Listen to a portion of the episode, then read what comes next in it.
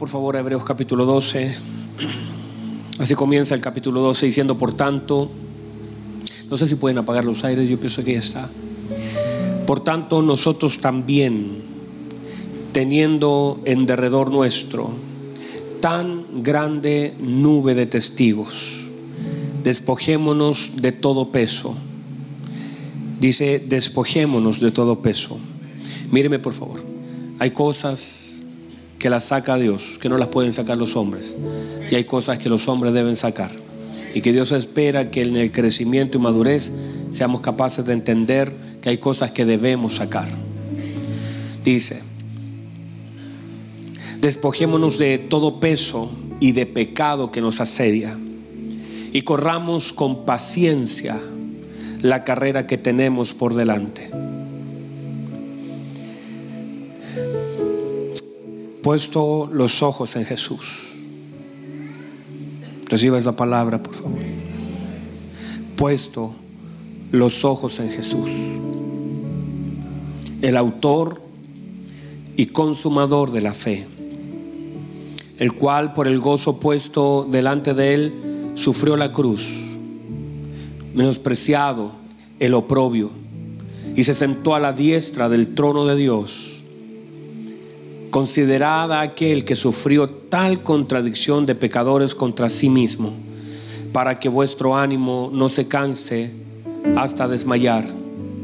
O sea, lo que dice el autor es conéctese con lo que el Señor hizo. Vea todo lo que el Señor sufrió, lo que le costó y que eso sea su mayor motivación para no desmayar. Conéctese con el sacrificio de la cruz y tendrá ánimo para seguir porque aún no habéis resistido hasta la sangre combatiendo contra el pecado. Y habéis ya olvidado la exhortación que como a hijos se os dirige. Por favor, ponga atención a ese versículo. Y habéis ya olvidado la exhortación que como a hijos se os dirige, diciendo, Hijo mío, no menosprecies la disciplina del Señor, ni desmayes cuando eres reprendido por Él porque el Señor al que ama disciplina y azota a todo aquel que recibe por hijo. Si soportáis la disciplina, Dios os trata como a hijos. Porque ¿qué hijo es aquel a quien el Padre no disciplina? Pero si os deja sin disciplina, de la cual todos han sido... ¿Cuántos, perdón? Dice, todos han sido participantes, entonces sois bastardo, la palabra bastardo quiere decir hijo ilegal, no es legal, y no hijos. Por otra parte, tuvimos a nuestros padres terrenales que nos disciplinaban y los venerábamos. ¿Por qué no obedeceremos mucho mejor al Padre de los Espíritus y viviremos?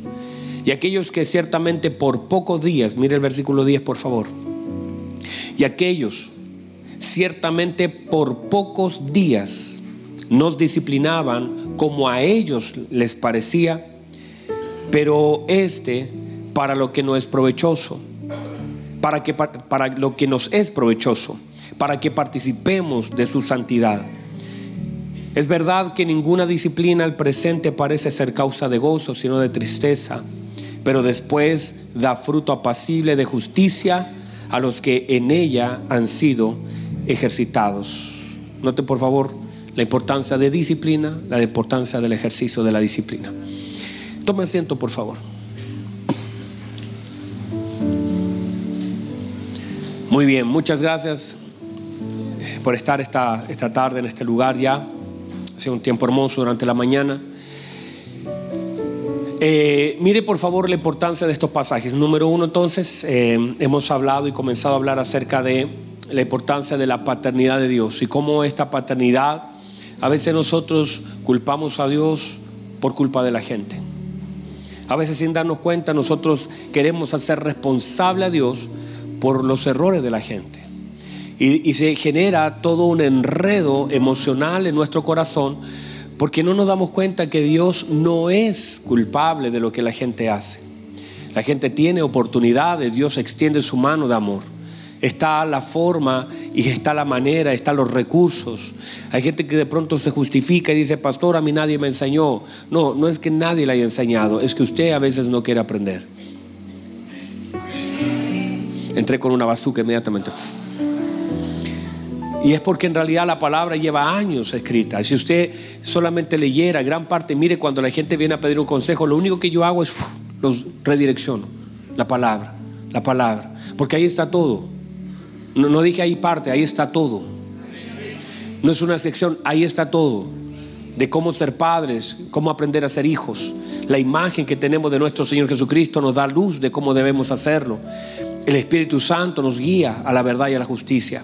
Por lo tanto, ahí está todo. El tema es que a veces nosotros cuando hemos, y, quiero insistir tal vez en eso, porque eh, esta mañana he sido llevado a eso, al hecho de que cuando nuestras paternidades han sido muy, muy malas o, o, muy distorsionadas de una imagen correcta, eso de alguna forma en los años, la suma de esa mala paternidad, y cuando digo mala paternidad, digo la paternidad existente y a veces hasta la inexistente, porque hay personas que de pronto los papás estuvieron presentes, pero, pero fue mala, no, no hubo, no hubo trascendencia, no hubo una conexión de principios, hubo incluso deshonra. A veces en algún momento los hijos comienzan a pesar a los padres y, comienzan a, haber un maltrato. A veces los padres no atendieron a, las necesidades de los hijos y solamente trajeron dinero y eso también eh, es un abandono. Abandono no es solamente irse de casa, a veces hay muchos niños abandonados en casa.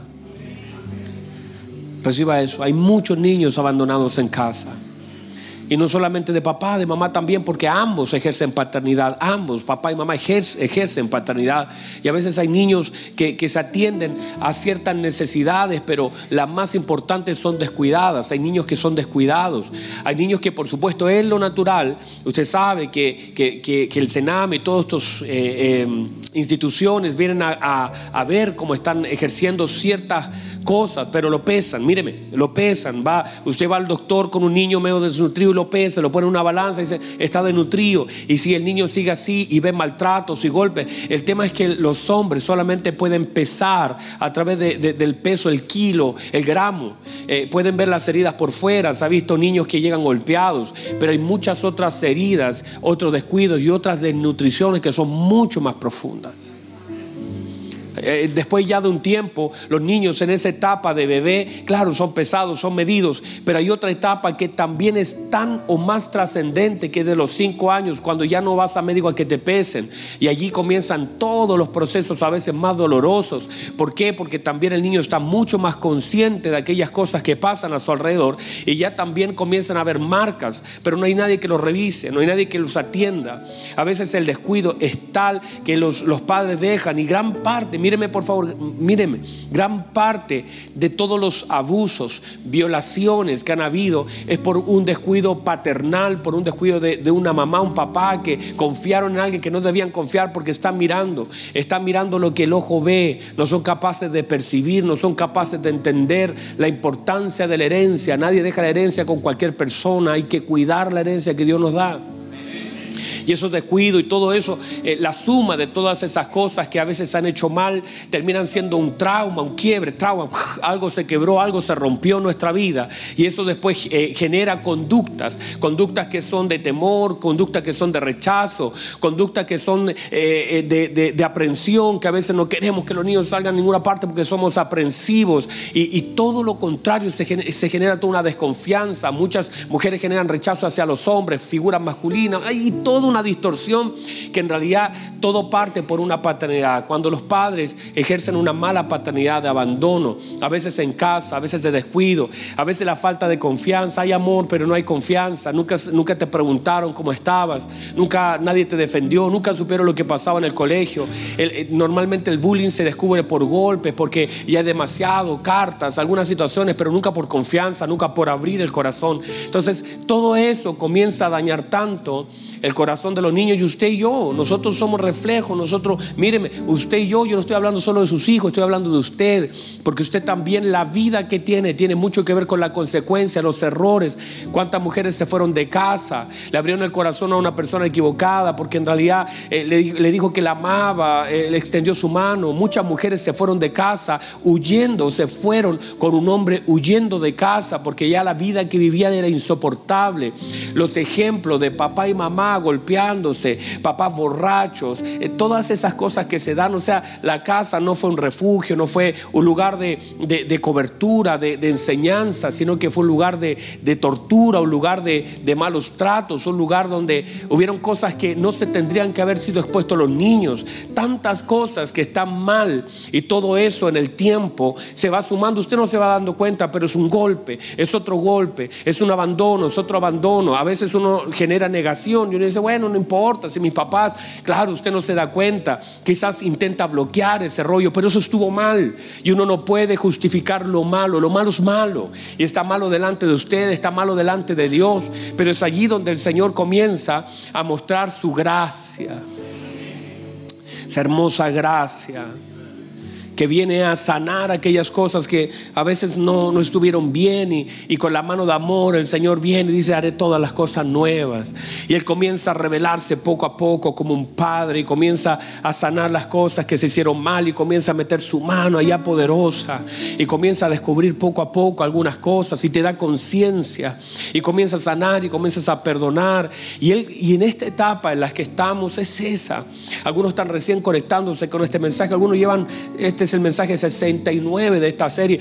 Y, Dios comienza a, manifestar su amor y comienza a dar otra vez pasos de fe, porque cómo nos ha costado confiar cuando hemos sido dañados. Es como cuando uno va a abrazar a un niño, hay niños que tú lo vas a abrazar y hacen así porque están dañados, están heridos. Y a veces tú vas a abrazar a la gente y, tú, y la gente que abrazas te, abraza así, no tiene la capacidad de abrazarte porque no, no recibió ese afecto.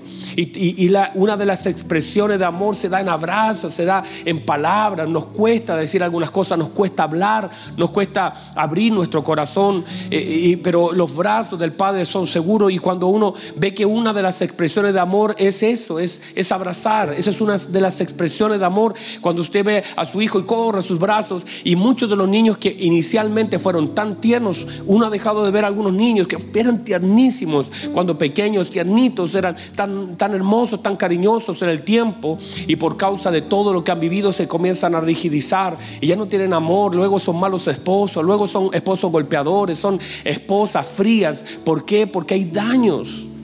Y a veces somos inconscientes de eso. Hasta que de pronto la intervención de nuestro Padre aparece. Bendito Dios. Hasta que Dios de pronto aparece en el asunto. Y aparece para manifestar su amor, para abrazarte como nadie te abrazó, para mirarte a los ojos y decirte, puedes confiar en mí. Yo no te voy a fallar. Y ese amor que, comienza a expresar que nos parece hasta raro. Nos parece que no, no, cuadra con, con, nuestra vida, no, no es lo que nosotros estamos acostumbrados. No, no, que, de pronto cometimos un error y antes cuando sabíamos que ya de pronto iba a aparecer la chala, iba a aparecer el cinturón, iba a aparecer la amenaza, iba a aparecer el, eh, esas cosas que, que, son parte de los padres que hicieron eh, tratando de hacer, su, algunos padres hicieron su mejor esfuerzo. Dios bendiga a esos padres que hicieron su mejor esfuerzo con 8, 10 hijos, 12 hijos, eh, sin todo lo que hay hoy día. No había tecnología, no había nada, no había forma de, eh, no había incluso diagnóstico médico de algunas cosas que hoy día ya hay. no había ayuda, no había una pastilla, no había, el hombre se fue, dejó a la señora sola, la señora tenía que salir a trabajar, hicieron su mejor esfuerzo, por eso Dios, míreme, Dios conoce nuestro camino. Dios conoce su vida, no te tratará pluralmente, su amor es eterno para cada uno de nosotros, pero, pero ah, tratará contigo de una forma singular, tratará contigo porque Él sabe lo que viviste, sabe lo que ha vivido, sabe lo que te ha costado, sabe. Ahora lo que Él espera es que ahora tú sometas tu vida a la palabra, porque ahí está todo lo que nosotros necesitamos para ser sanados todo lo que nosotros necesitamos para que el Señor meta su mano. A veces lo bloqueamos, pero si usted comienza a abrirle, papá, mira, aquí está mi corazón, papá, mira yo, y él dice, yo quiero ver los secretos, y tu padre que ve los secretos, y esos secretos no es solamente el hecho de, ah, te voy a contar, quiero ir allá, no, no, no, es de pronto esos secretos que eh, no está dispuesto a mostrárselo a la gente porque te daría vergüenza, porque, porque no quieres dañar nada, pero de pronto, papito, mira, aquí está, yo, yo me sentí mal, yo, yo, yo, no se lo voy a contar a mi papá, a mi hermana, eh, te lo voy a contar a ti en lo secreto, este es mi corazón, esta es mi realidad, esto es lo que a mí me pasó, y de pronto tu padre que ve los secretos, tu padre que ve esos secretos, que lo vio. Tu padre que ahora está escuchando una confesión y que dice, ayúdame papá, sácame esto. la mano del Señor comienza a meterse. Y saca lo que tenga que sacar y cambia lo que tenga que sacar. Y, comienza él a decir, tranquilo. Entonces comienza a revelarse de una forma distinta y comienzas a caminar con él. No es fácil eso. Yo entiendo que no es fácil salir de todo lo que vivimos, donde toda la gente nos defrauda, donde e, eres bueno al principio, mientras rinden un trabajo, de pronto te echa, donde gente tú confiaste, te quiebra la confianza y el mundo opera así. Entonces Dios es distinto y Dios está esperando que le conozcamos como ese Padre amoroso. Yo sé que incluso la religión se equivocó, lo presentó mal. Hicieron sus esfuerzos. no, te vas a ir al infierno. Eh, y la gente habló más del infierno, no del amor del Señor. Ay, pastor, no hay que hablar del no, por supuesto, eso está en la escritura. Ay, pero cuando tú conoces a Cristo y conoces el amor de Cristo, ya no haces las cosas por miedo a no irte al infierno, sino por amor a Cristo. Ya no es temor, ay, porque la gente dijo, mire, yo, yo estuve en esos mensajes donde de pronto la gente decía, eh, ¿y, cuántos hoy? Está, y si el Señor viniera hoy, decía, ¿cuántos se van al cielo? ¿Y cuántos? Y toda la gente pasaba adelante por miedo a irse al infierno. Pastor, está mal eso y yo no voy a criticar eso en sentido de que es parte de un mensaje y es correcto el infierno y también debemos entenderlo y aprenderlo y todo, pero pero lo más lo que te debe mover no es el miedo. No es como la mamá decía, le voy a contar a tu papá lo que hiciste y esa era una amenaza para que el padre supiera y él pudiera castigarte. Entonces, cuando le, te decían, le voy a contar a tu papá lo que hiciste, entonces inmediatamente tu padre quedó como una figura que si él se enteraba, y eso comenzó a dañar figuras. Muchas mujeres que comenzaron a, crecieron solas o minimizaron la figura. ¿Qué si este no sirve para nada? Y comenzaron a minimizar la figura del padre en casa. Ah, vas a ser igual que tu papá. Y comenzaron a dañar la imagen. Una imagen dañada y golpeada por todos lados. Entonces esa imagen en Dios tiene que ser redimida para con nosotros. Porque cuando yo te dijera, le voy a contar a tu padre, usted dijera, uh, gloria a Dios, mi padre lo va a saber. Qué bueno que lo sepa mi padre, porque mi padre no, no va a sacar la correa para empezar a soltarme, me va a dar una oportunidad para seguir, para caminar. Va a decir, hijo, póngase en pie, usted todavía puede, lo voy a disciplinar, voy a corregir unas cosas, lo voy a entrenar para que si cayó, nunca más vuelva a caer ahí. Porque eso es disciplina.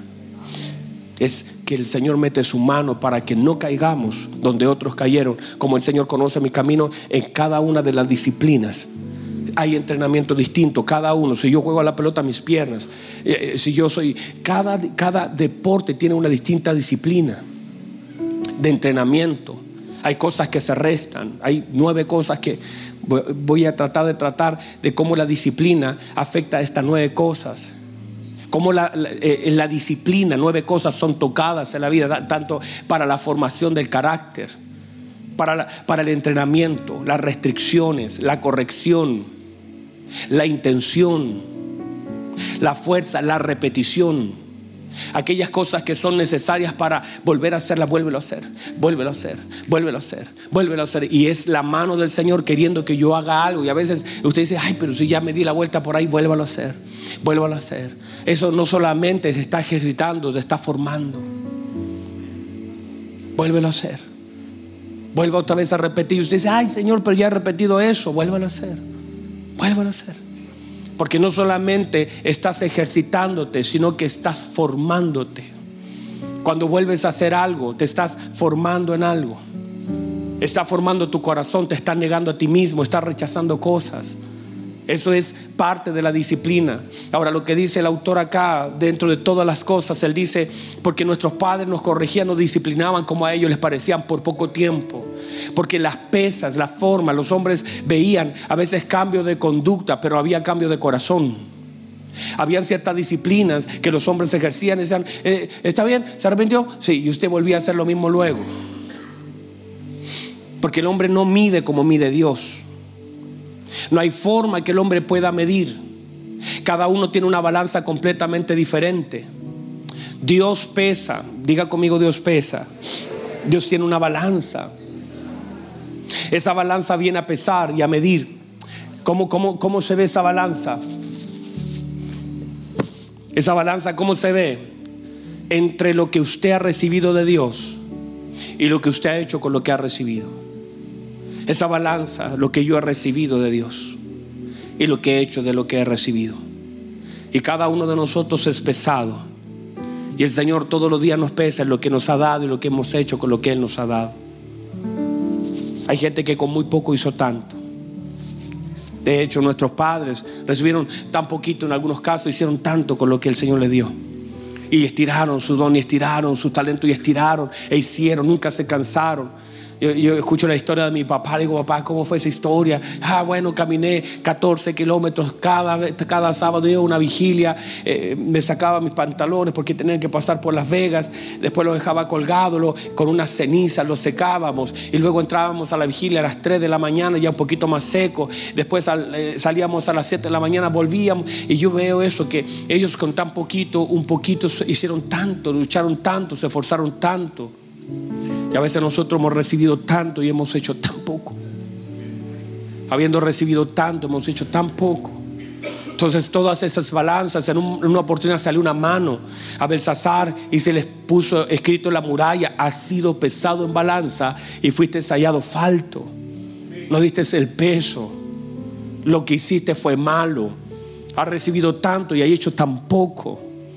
Te he dado tantas herramientas y no las has ocupado. Te he soltado tan, mire, hemos sido expuestos a palabras. Yo creo que, yo no sé si, no, digo esta iglesia, el mundo entero, a una palabra, hermanos, que Dios mío, una gracia del Señor fluyendo por todas las congregaciones. Uno escucha predicadores hermosos, llenos de la gracia del Señor, pero iglesias que no reaccionan. No, no es de todas las iglesias a veces viviendo vida y uno, uno ve a hombres que son expuestos a nosotros mismos acá, expuestos a palabras tan hermosas y todavía como que nos cuesta. ¿Por, qué si hemos sido expuestos a una presencia de Dios transformadora? Hemos visto la gracia del Señor, hemos visto cómo la nube nos sigue, hemos visto nuestros vestidos ser estirados, hemos visto cómo Dios abre cosas delante de nosotros, hemos visto la gracia del Señor. No tenemos excusa para no hacer las cosas bien, para adorar a Dios con todo el corazón, para quebrantarnos delante de Dios. Tenemos adoración de alto nivel en todas las esferas. Usted pone cualquier adoración y es tan profunda la adoración. El Espíritu Santo, hermano,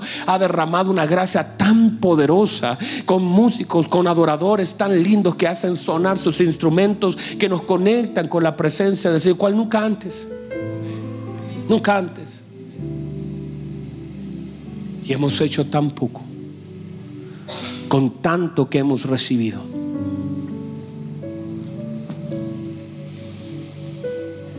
Entonces hoy cuando comienzo a hablar acerca de este proceso de la paternidad y la disciplina.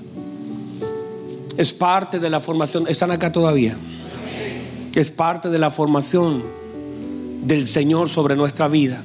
Y el libro de Hebreos al final se centra, parte hablando de Cristo, de la gloriosa revelación de Jesucristo, de quién es Cristo, lo posiciona sobre Abraham, lo posiciona sobre los pactos, lo posiciona sobre lo mejor que la iglesia ha tenido. Hoy vivimos, dice, en un mejor pacto, en una mejor promesa, en un mejor sacerdocio, todo es mejor.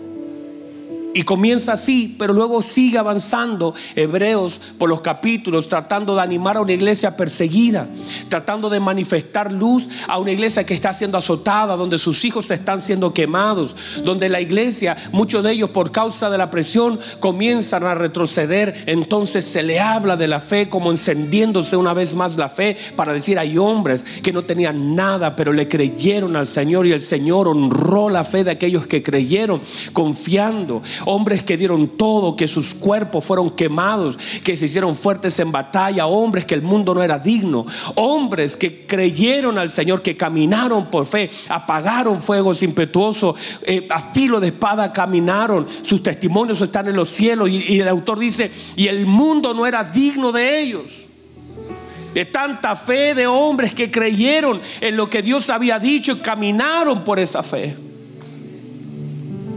Hombres que de verdad están puestos en la escritura. Muchos, muchos de ellos no, pero le creyeron al Señor con todo su corazón. Que experimentaron, dice la escritura, vituperio, miserias, algunos cosas hermosas, otras, pero no es lo que he recibido, sino lo que hago con lo que he recibido. No estamos aquí para decir, bueno, hermanos, es una casa grande, una casa chica, no es un auto pequeño, un auto grande, un buen trabajo, no, no es eso, no se nos mide por eso, sino qué hacemos con lo que Dios nos ha dado. Al que más se le da, por supuesto que más se le va a demandar. Y somos pesados por lo que hemos recibido de parte de nuestro buen Dios. El Señor no tiene problema, le proveyó toda la madera a un Noé. Le proveyó la vida, le dio cientos de años para cumplir una tarea encomendada. Y así Dios nos suma. Y cada uno de nosotros tendrá delante de Dios que dar cuenta de todo lo que hemos recibido. Y o sea, hay, gente que dice, bueno, perdí, perdí, perdido 100 mil pesos, lo, lo presté, no me lo pagaron, cosas así. Y usted como que eso no importa, sí importa. E importa porque cada uno de nosotros tendremos que dar cuenta de todo lo que hemos recibido. Se nos pedirá cuenta de nuestros hijos. Se nos pedirá cuenta de nuestras esposas. Se nos pedirá cuenta de la honra hacia nuestros padres. Se nos pedirá cuenta de lo que hicimos estando en el cuerpo y en el tiempo que Dios nos ha dado. Entonces por eso la disciplina es un factor trascendente para nuestra vida, un factor determinante, porque Dios sabe lo que nosotros hemos de hacer y Dios tiene planes de bien y pensamiento de bien para nosotros. Y somos parte de un, un plan eterno de Dios insertado en el cuerpo para poder seguir manifestando la gracia del Padre. Pero allí es donde debemos trabajar y donde debemos entender la importancia de la disciplina. Y esa disciplina que el Padre, que poco a poco la voy comprendiendo más, poco a poco el Señor va corrigiendo. Y parte de la disciplina, uno de los elementos es la corrección. ¿Cómo no hemos de ser corregidos por Dios? Por medio de su palabra y en amor. Porque lo que Dios tiene para usted y para mí es amor. Y nos corrige, pero debemos ser corregibles tenemos que tener un corazón corregible. Debemos saber que estamos en un proceso donde necesitamos ser confrontados con la palabra y desear, desear como niños recién nacidos la leche no adulterada. Desear en nuestro corazón el hecho de que ser mejores, preguntarnos si estamos haciendo lo correcto con lo que el Señor nos ha dado preguntarnos de todo corazón si esto es lo mejor que puedo hacer para el Señor. Y ser corregibles, tener no es solamente que Dios quiera corregirnos o que una palabra venga a instruirnos, porque muchas veces la palabra de instrucción choca con un corazón incorregible, que todavía está duro, que todavía no permite el consejo. Y es allí entonces donde cada uno de nosotros tendrá que pesar su corazón delante de Dios, porque uno de los elementos de la, de la disciplina es la corrección. Y siempre lo podemos hacer mejor. Vamos, siempre lo podemos hacer mejor. Siempre usted puede dar un poco más. Siempre usted puede esforzarse un poco más. Siempre usted puede alentarse más, todavía puede levantar sus manos más arriba. Todavía podemos predicar un poco más. Todavía podemos llenarnos, todavía hay espacio, todavía podemos adorar un poco mejor, todavía podemos dar un poco más de nosotros, todavía podemos alcanzar mayor perfección, porque el Cristo mismo que está en nosotros nos lleva a eso, a perfeccionar lo que hacemos, porque Cristo fue perfeccionado en obediencia. Y cada uno de nosotros podemos hacerlo un poco mejor para nuestro Señor. Pero a veces somos incorregibles y el corazón se vuelve duro. Entonces la disciplina no, no aplica en nosotros porque toda la palabra la sentimos como un ataque, no como una forma de poder prepararnos para todo lo que viene y a través de la preparación honrar al Señor con nuestra disciplina. Sentimos que las palabras nos están atacando. Sentimos que, ah, el pastor tiene algo contra mí. Ay, esa hermana cómo predica. Y nos sacas el néctar de lo que Dios quiere hacer. Él viene, Él habla. Lo estaba orando mientras lo estaba orando. Yo sentía la presencia de mi Señor. Mientras lo oraba, yo decía, el Señor nos trata tan bien. Habla de nosotros como un producto terminado. Habla, habla de nosotros como, como una iglesia amada. Nosotros sabemos, usted tiene conciencia de quién es. Usted, hermano, la dimensión del Dios que tiene, la dimensión del Padre. Uno, Hermano, si, si Jesús no lo dice, nosotros ni lo hablamos, yo ni lo creo. Pero Él dice que somos hijos. Y, y, nos posiciona como hijos. Nos posiciona como una iglesia santa. Como una iglesia vestida, como una novia. Y cuando Él lo dice y él, y él habla tan bien de nosotros, el Padre habla tan bien de nosotros que parece que ni fuéramos nosotros. Él nos llamó, por eso entender que el apóstol Pablo a sí mismo cada vez que tomaba un poquito de conciencia, iba diciendo yo soy el más pequeño de los apóstoles, yo soy el más pequeño de los santos, yo soy el más pequeño de los hombres, yo soy como un abortivo y él comienza a hablar de sí mismo. Y si uno habla del apóstol lo posiciona aquí, pero la conciencia de quién es tu padre te posiciona en el lugar correcto, no teniendo un más alto concepto del que debemos tener de nosotros mismos, sino que por gracia hemos sido salvos. Y esto no es de nosotros, sino es un don de Dios. Fuimos salvos por gracia, no por obras, para que nadie se gloríe. Esa gracia nos alcanzó. Y cuando tú entiendes todo lo que el Señor ha hecho por nosotros, entiendes el precio de la cruz, entiendes la vida de Cristo, entiendes el amor del Padre. Es que hermano, uno se siente nada. Y uno eh, lee y por supuesto el Espíritu Santo te da testimonio que eres hijo, pero tú te sientes tan tan pequeño, tan eh, yo no puedo entender dónde cabe la altivez en un corazón que conoce a Cristo. ¿Dónde queda el orgullo en un corazón que conoce a Cristo cuando por gracia hemos sido salvos, no teníamos esperanzas? Ve la dimensión de Dios que abarca todo, tan grande, tan poderoso. Y por eso cada vez que el Padre se va revelando, vas teniendo una sensación como que yo no sé ni por qué lo hizo. Y no lo puedo explicar. Solo es amor. Es amor tan, y, y, más aún todavía te abre la puerta, te dice, y si tienes algo, habla con tu padre. Y tú dices, ¿verdad? Puedo hablar con él, ¿será que él me va a oír? Y a veces la religión nos hizo un poquito de daño en esta parte. Lo vimos tan así, tan, tan, tan duro, tan, tan cruel en algunos casos. Nos presentó un Dios de fuego que castigaba todo. Y es verdad, Él es fuego consumidor. Pero su amor abarca todo. Su amor es tan extenso. Sus misericordias son tan grandes.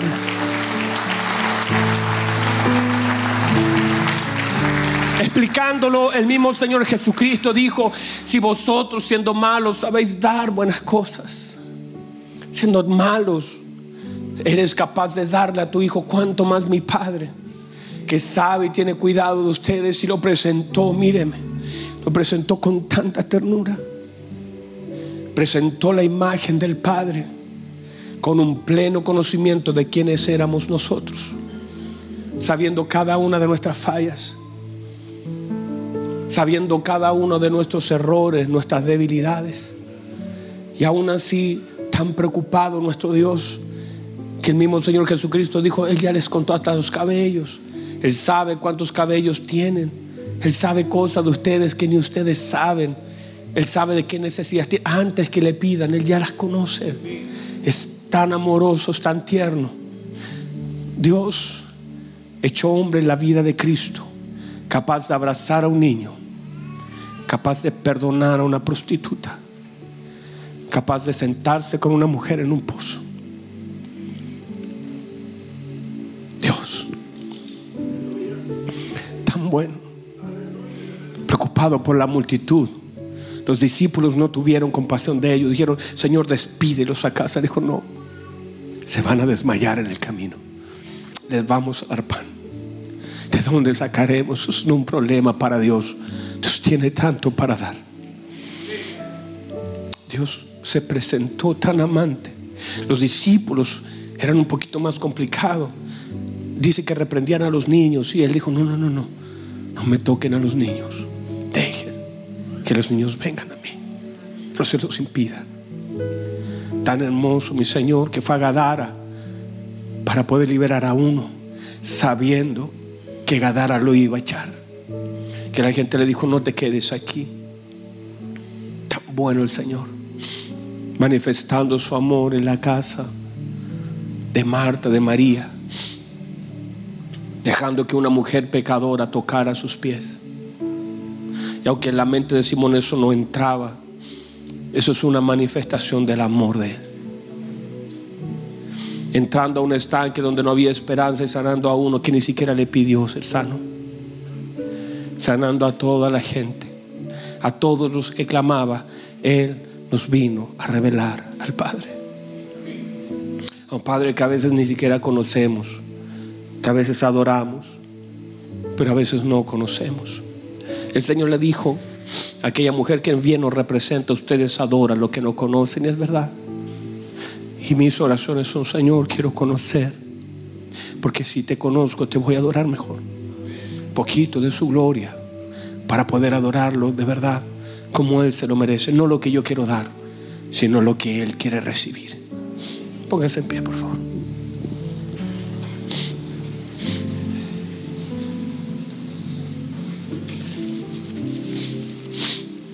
Incline su rostro un momento.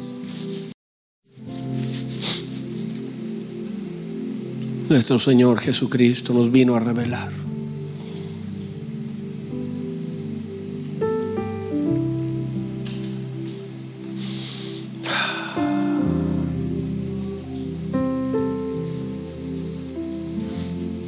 Cierre sus ojos un momento. Porque no levanta las manos un minuto en la presencia de Dios y le dice, Señor, yo quiero, yo quiero conocerlo, papá. Podemos recibir los beneficios de un Padre que no conocemos. Podemos adorar a quien no conocemos. Qué triste. Pero ¿cómo adoraríamos? En la medida de la revelación, la adoración se incrementa. Por eso la adoración en el cielo, Juan la vio. Él estaba, el Cordero, se ve sus ojos, se ve sus pies, se ve su gloria. Y todos tiran sus coronas delante de Él.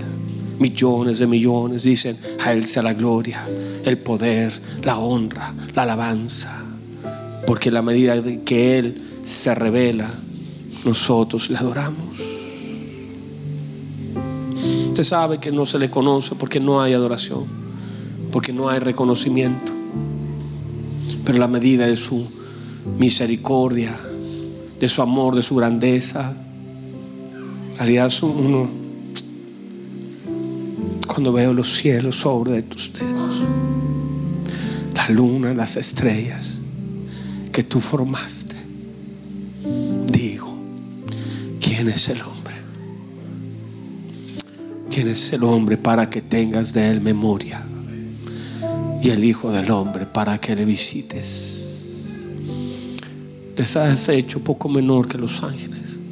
Lo coronaste de gloria, de honra. Todo lo pusiste debajo de sus pies. Hoy ese salmo habla de un hombre que conoce a Dios y que podía ver parte de lo que Dios era. Decía, cuando veo los cielos, yo no podía todavía ver la cruz. Ay, yo me imagino a David después de la cruz, Dios mío, tremendo. Él podía ver los cielos. Él podía ver las estrellas. Él podía ver los animalitos, la creación. Y así con eso, con lo que él veía, podía glorificar tanto. Y nosotros hemos puesto los ojos en Jesús. La Biblia dice en Hebreos que ellos solamente saludaron una promesa que nosotros hoy poseemos. Uf. Levante sus manos porque durante un minuto no le dé gracias a su Dios, a su Padre. Su Padre Dígale, Señor, gracias. Quiero conocerte.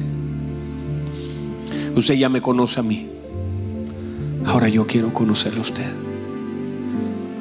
Quiero conocer de sus misericordias, de su bondad. Jesús, gracias. Levante sus manos, levante sus manos, adore. Levante sus manos. Hermoso Jesús. Él está en este lugar porque es el Padre de esta casa, de su iglesia, su amada. Él está preparando a la esposa de su Hijo, formándola por medio del Espíritu Santo. La iglesia está siendo formada, acariciada, restaurada, sanada. Estamos en el mesón siendo curados. Fuimos recogidos. Nos habían despojado de todo. Nos recogieron, nos llevaron al mesón. Y está el Señor cuidando de nosotros, sanándonos, preparándonos, amándonos. Conoce a ese Dios hermoso, ese Padre que te ama, que te levanta, que muestra su amor para con nosotros, que siendo nosotros pecadores, Cristo murió por nosotros. Hermoso Jesús. Levanta sus manos un minuto. Gracias Señor. Levanta sus manos. Gracias Señor. Qué hermoso sus palabras. Gracias. Le amamos. Le amamos. Le amamos tanto Señor. Le amamos a usted porque usted nos amó primero. No teníamos forma de corresponder hasta que el amor fue sembrado en nuestro corazón. Había tanto rencor, tanta rabia, tanto odio, resentimiento, amargura. Estamos llenos de amargura.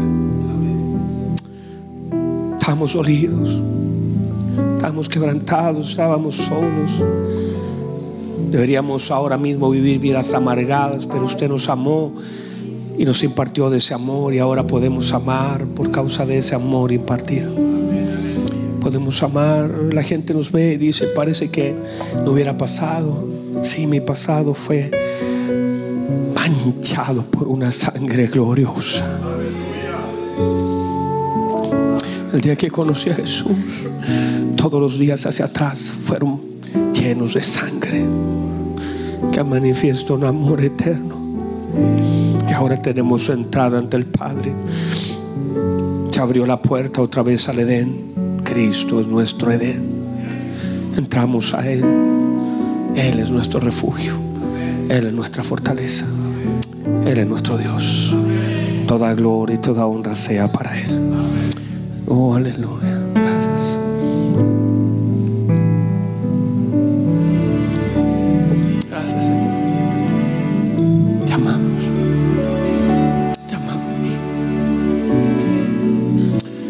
He demandado a Jehová y esta esperaré. Que habite todos los días yo en la casa de Jehová. Para inquirir en su santo templo y contemplar la hermosura de su santidad. Demando delante de Dios una cosa y es estar en su presencia todos los días. Usted demandara lo mismo, sería tan diferente. Señor, te amamos. Te amamos. Te es digno de ser alabado, digno de ser glorificado. Gracias, gracias. Gracias.